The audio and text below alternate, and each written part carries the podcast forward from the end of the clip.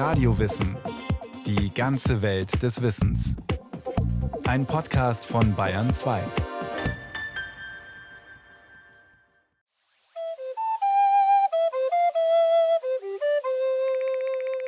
Er macht es einem leicht. Kein mühsames Anpflanzen, kein Bücken, keine Rückenschmerzen, kein Zwiebel eingraben, kein Zwiebel ausgraben. Nichts davon ist nötig. Kommt irgendwann von selber, ja. Efeu war immer schon da, so scheint es. Und eigentlich ist er überall, wohin man auch blickt. Der immergrüne Klettermaxe wächst und rankt in so ziemlich allen Gärten und Vorgärten.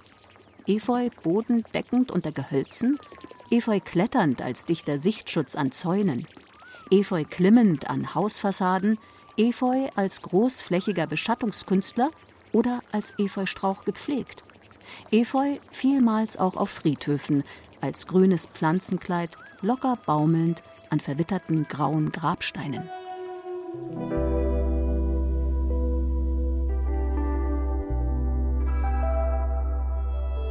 Noch über den Tod hinaus erweist Efeu seinen Dienst.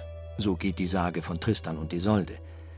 Deren verbotene Liebe wurde bestraft. Selbst im Tod sollten sie voneinander getrennt liegen, mit ihren Gräbern diesseits und jenseits einer Kirche.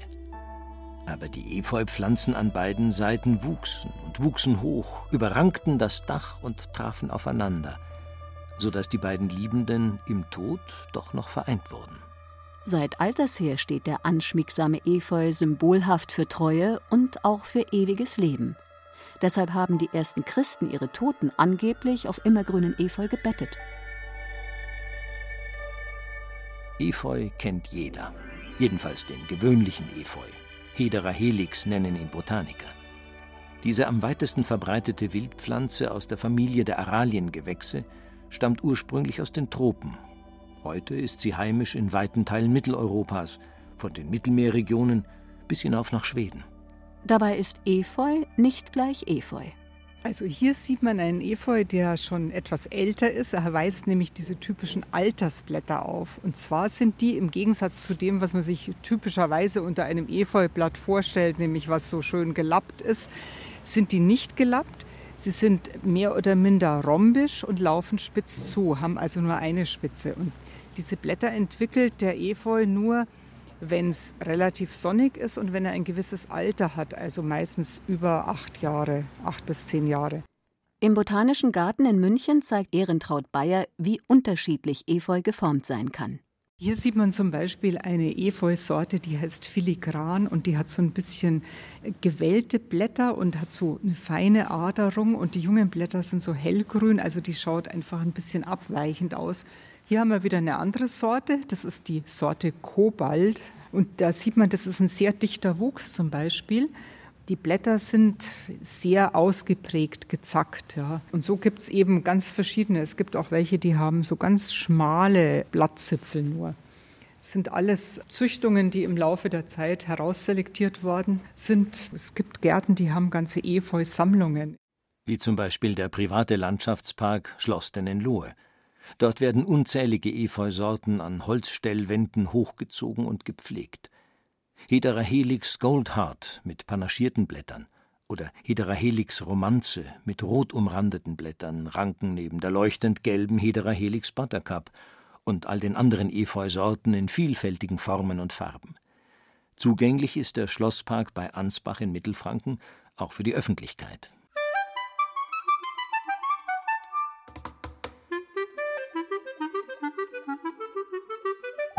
Efeu ist schon seit frühester Zeit bekannt.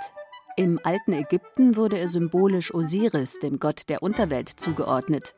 Hingegen als Symbol der Heiterkeit, der Geselligkeit und der Freundschaft galt er in der griechischen und römischen Antike. Hier war Efeu den Göttern des Weines geweiht. Der griechische Dionysos und der römische Bacchus wurden stets mit Efeulaub bekränzt dargestellt. Um ihre Thyrsos-Stäbe windet sich Efeu. Ohne Efeu also kein festliches Weingelage. Woher der Name Efeu überhaupt stammt, weiß man nicht zweifelsfrei. Aber es gibt zumindest Vermutungen. Und man nimmt an, dass es vielleicht was mit dem althochdeutschen Ebehau oder Ebehaui oder wie auch immer man es ausgesprochen hat, zu tun hat. Und das hat so viel wie Heu bedeutet. Da gibt es eben auch noch Namen, die so ähnlich sind im also süddeutschen Sprachraum. Eppau oder Epheu ja, ist noch ein Name. Und man hat ihn zum Teil, den Efeu, auch Eppich genannt, was aber eigentlich der Name für Sellerie war. Also das ist dann bloß so eine Namensgleichheit, bedeutet aber nicht die gleiche Pflanze natürlich. Oder Niederdeutsch Ilof und Eilof und das leitet dann über zu dem englischen Ivy und findet sich zum Beispiel wieder in der Bezeichnung Ivy League. Diese Efeu-Liga umfasst acht der weltbesten Universitäten an der Ostküste der USA, darunter Harvard und Yale. Denn im 19. Jahrhundert war es an manchen dieser Hochschulen üblich, dass die Absolventen im Rahmen der Abschlussfeier als Erinnerung an ihre Universitätszeit Efeu pflanzten. Die meisten Pflanzen blühen bei uns im Frühling oder im Sommer. Nicht so der Efeu. Wenn die Blütenpracht im Herbst allerorten langsam nachlässt, kommt seine Zeit. Das Besondere am Efeu ist, es ist eine immergrüne Pflanze. Eine immergrüne Liane, die im Herbst blüht. Also da sieht man noch die Blüten, das sieht man hier gelb, ganz großes sind die Staubblätter, die sind am auffälligsten. Die Blüte selber ist ziemlich unscheinbar. Die ist ja nur so grünlich-gelb und hat relativ kleine Kelchzipfel und Blütenblätter nur. Also es stehen mehrere zusammen in so halbkugeligen bis kugeligen, doldigen Blütenständen. Und die fallen natürlich schon auf. Und hier sehen wir auch gerade eine begeisterte Wespe, die ankommt und sich hier noch ein bisschen was sucht. Also der Pollen ist natürlich eiweißhaltig und auch für Wespen insofern interessant. Nicht nur für Wespen, sondern für viel Getier, das sechs Beine hat. Selbst Ameisen und Marienkäfer laben sich am energiereichen Blütennektar. Manchmal werden auch Schmetterlinge an Efeupflanzen gesehen. Freilich haben auch andere Pflanzen eiweißhaltige Pollen, aber im Herbst blühen nicht mehr so viele. Nachschub holen die Insekten daher beim Efeu, oftmals bis in den Dezember hinein. Und es kommen Bienen, Hummeln, es kommen manchmal auch Hornissen. Ich habe Hornissen beobachtet, die Pollen absammeln. Die Hornissen kommen natürlich auch, weil das praktisch für sie ist. Wenn da viele Wespen unterwegs sind oder andere Insekten, dann können sie nämlich auch Insekten fangen. Aber ich habe Hornissen beobachtet bei uns hier im Botanischen Garten, die Pollen abgesammelt haben. Es kommen Fliegen und Schwebfliegen. Fliegen werden oft auch als Bestäuber genannt für den Efeu. Und insofern stellt es eine Nahrungsquelle dar im späten Sommer oder im frühen Herbst für eben Insekten. Allerdings muss Efeu erst etwa zehn Jahre alt werden, bis er denn blüht. Sind die Blüten dann bestäubt, reifen aus den unterständigen, kaum sichtbaren Fruchtknoten die blau-schwarzen Beeren. Und das den ganzen Winter über. Ehrentraut Bayer. Dadurch, dass die Beeren dann über den Winter reifen, steht den Vögeln dann im frühen Frühjahr oder im späten Winter stehen ihnen Beeren zur Verfügung. Wenn nämlich wirklich strenge Winter sind, dann ist ja alles Ratzeputz von den Vögeln, Hagebutten und alles, was an Beeren ebenso zur Verfügung steht, das ist dann abgefressen und dann ist der Efeu da. Und ich habe hier schon vielfach Drosseln und Amseln beobachtet, die dann eben kommen und dann in diesen Efeuwänden drin setzen und abzupfen. Vielleicht kann man zu den Beeren dazu sagen, also die schauen zwar meiner Meinung nach so ganz interessant aus, so blau-schwarz, aber sie sind giftig. Wie alles am Efeu die Blätter, Blüten, Beeren, sie enthalten Saponine, das sind Seifenstoffe, die unter anderem hämolytisch, blutzersetzend wirken. Also Vorsicht, giftig. Und die dringende Empfehlung an Gärtner ist, beim Rückschnitt beispielsweise von Efeu Handschuhe zu tragen, auch lange Ärmel. Also was entfallen sollte, ist der wiederholte Kontakt von Efeu, Pflanzensaft oder auch den Blättern mit der Haut. Das kann auch häufig erst nach Jahren äh, zu sehr unangenehmen Kontaktekzemen führen und sollte also vermieden werden. Empfiehlt Professor Stefan Engelhardt, Pharmazeut und Leiter des Instituts für Pharmakologie und Toxikologie der TU München. Wie sehr müssen Eltern sich um ihre Kinder sorgen, falls sie an Efeu herankommen? Stefan Engelhardt beruhigt. Gegessen werden allenfalls die Beeren. Auch diese sind aber so bitter, dass schwere Vergiftungen auch bei Kindern so gut wie überhaupt nicht vorkommen. Also im deutschsprachigen Raum sind kaum gesicherte Fälle bekannt, Todesfälle keine. Der bittere Geschmack hält also normalerweise davon ab, mehrere Beeren zu essen. Sollten Kinder aber trotzdem ein paar Beeren verzehren, dann kann es zu einer Magenverstimmung, zu Erbrechen und Durchfall kommen. In diesem Fall rät die Giftnotzentrale, den Kindern viel zu trinken zu geben und sie daheim zu beobachten. Das gilt übrigens auch für Erwachsene, die die bitteren Früchte geschluckt haben. Wenn Kinder aber mehrere Beeren verzehren, hier gilt die Daumenregel mehr als fünf, bei Erwachsenen gilt mehr als zehn, sollte man auf jeden Fall einen Arzt aufsuchen. Ein Anruf bei der Giftnotzentrale kann sicherlich in jedem Fall aufklären, gerade wenn man nicht weiß, wie viele Beeren denn nun eigentlich verzehrt worden sind. Trotz ihres toxischen Gehalts erleben Efeu bzw. Präparate aus Efeu eine Renaissance. Aus meiner Sicht ist es tatsächlich so, dass unsere Gesellschaft schon zunehmend auch nach sogenannten alternativmedizinischen Ansätzen sucht und es da einen klaren Bedarf gibt. Und so würde ich das aktuelle Interesse an EVO-Präparaten auch anordnen. Das heißt leider nicht, dass sie wirksamer sind als chemisch definierte Wirkstoffe, auch wenn das häufig angenommen wird. Die Herstellung der Präparate basiert vor allem auf einer Vorgehensweise. Alle in Deutschland derzeit erwerbbaren Präparate auf Efeu-Basis enthalten ein sogenanntes Efeu-Trockenextrakt. Da werden also Bestandteile des Efeus, vor allem die Blätter, vereinfacht gesagt in eine Alkohollösung eingelegt. Im Alkohol lösen sich dann wirksame Bestandteile des Efeus und anschließend wird der Alkohol entfernt und übrig bleibt das sogenannte Trockenextrakt. Die Wissenschaft sei sich grundsätzlich nicht abschließend einig, wenn es um die medizinische Wirksamkeit geht, meint Professor Stefan Engelhardt. Am gesichertsten erscheint mir die Wirksamkeit als schleimlösendes Mittel bei Husten mit Auswurf. Und das ist auch die Einschätzung, zu der die European Medicines Agency, die EMA, in ihrem umfassenden Statement im Jahr 2015 gekommen ist. Es gibt bis heute viele Studien mit weit über 10.000 Patienten in ganz unterschiedlichen Anwendungsbereichen. Freilich, so betont Professor Engelhardt, waren darunter nur zwei Untersuchungen mit einer Kontrollgruppe, die mögliche Placebo-Effekte ausschließen konnten. Einen Placebo-Effekt nennen Mediziner alle Wirkungen, die allein dadurch entstehen, dass den Patienten etwas verabreicht wird, an dessen Heilkraft sie glauben. Eine dieser beiden Kontrollstudien mit über 300 Patienten ergab, dass Efeu-Präparate Husten lindern. Die Studie ergab, dass die Symptomatik, also die Häufigkeit und die Dauer der Hustenattacken reduziert war unter äh, einer Kombinationstherapie mit einem Thymian und einem Efeu-Extrakt.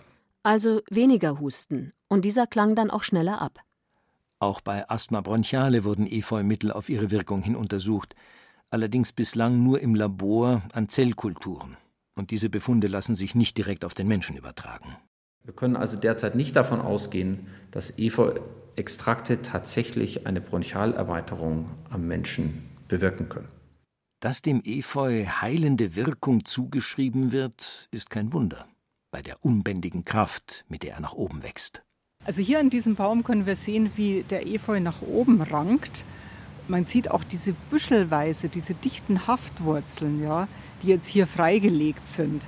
Und man sieht auch, wie dick die Stämme werden. Ja. Auf jeden Fall kann man hier mal beobachten, wie eng sich der an die Rinde anschmiegt und wie dick die Stämme werden. Also es heißt ja, dass angeblich über einen Meter dicke Stämme können Efeu bilden. Efeu steht nicht unter Naturschutz. Urwüchsig ist er zweifelsohne. Er kann zwölf Meter hoch und seine Stämme können sehr dick werden. Und ganz alte Pflanzen können 400 Jahre, sagen die einen, bis zu 1000 Jahre, sagen andere, alt werden.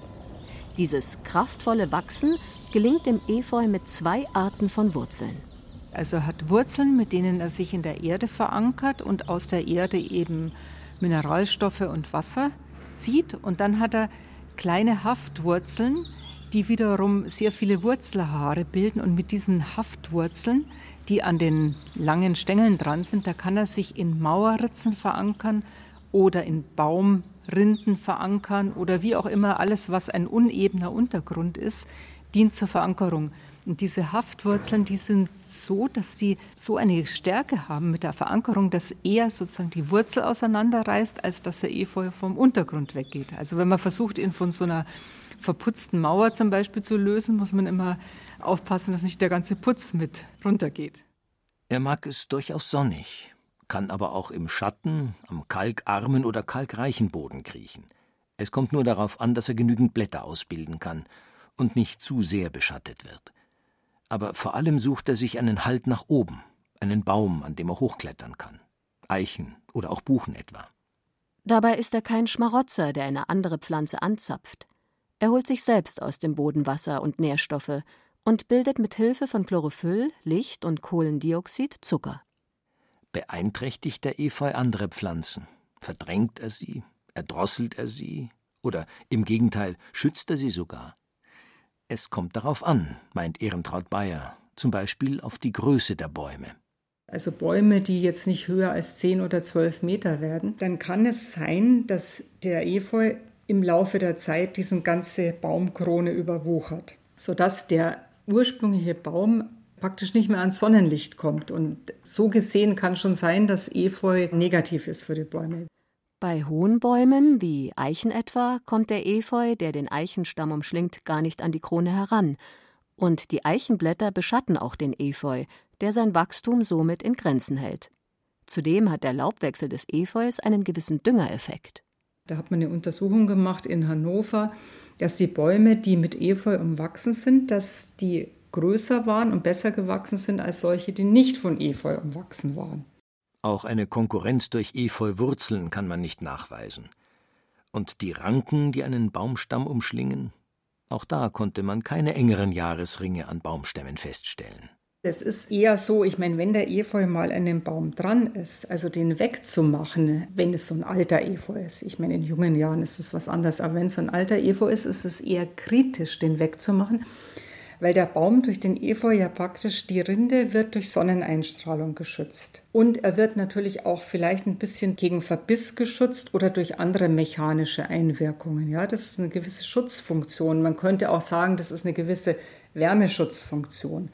Wenn man jetzt einen alten Baum hat, wo man einen alten Efeu wegmacht, dann läuft man Gefahr, dass der Baum, wenn er zum Beispiel in einer exponierten Lage ist, und der wird von der Sonne bestrahlt und was im Winter oder im Spätwinter häufig der Fall ist, in der Nacht ist es sehr kalt, tagsüber ist die Sonne sehr intensiv, gibt es große Temperaturschwankungen, dann kommt es zu Frostrissen. Ja.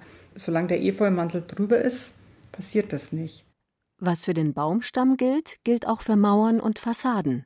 Handwerkerfirmen bieten Efeubewachsungen sogar als Wärmeschutz und Beschattungen an – Will man einen Efeu von einer Mauer allerdings herunterkriegen, kann es schon sein, dass man schnell ein Stück Mauer in der Hand hält. So hartnäckig haftet die Pflanze.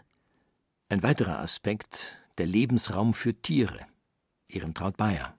Egal, ob das eine Mauer ist oder ob sie am Baum hochranken, das ist wirklich ein Lebensraum für Tiere, der nicht zu verachten ist, ja, weil da leben viele Spinnen, Insekten, Käfer drin. Da können sich Vögel drin verstecken, die natürlich dann auch wieder Nahrung finden. Durch vermehrte Insekten gibt es auch Fledermäuse, die sich natürlich daran laben können. Also es ist Schutzraum für Insekten, Schutzraum für Vögel und es wird auch Nahrung gewonnen. Also insofern ist Efeu schon, ja, auch von dieser Seite her eigentlich sehr vorteilhaft. Und noch etwas Besonderes. Sollte ein Efeu über eine Baumkrone hinauswachsen, bildet er sogar eigene freistehende Äste mit Altersblättern.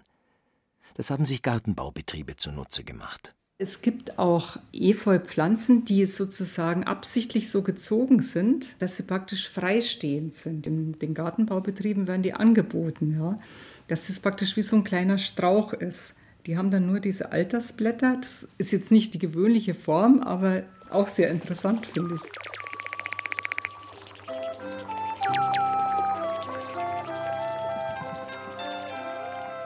Efeusträucher, Efeuranken um die alten Bäume oder auch nur um einen Baumstumpf. Efeublätter in der Blumenschale auf dem Balkon herunterhängend. Wer Efeu mag, wird viele Verwendungen finden. Oder noch einfacher, den Efeu einfach wachsen lassen. Er findet seinen Weg von selbst.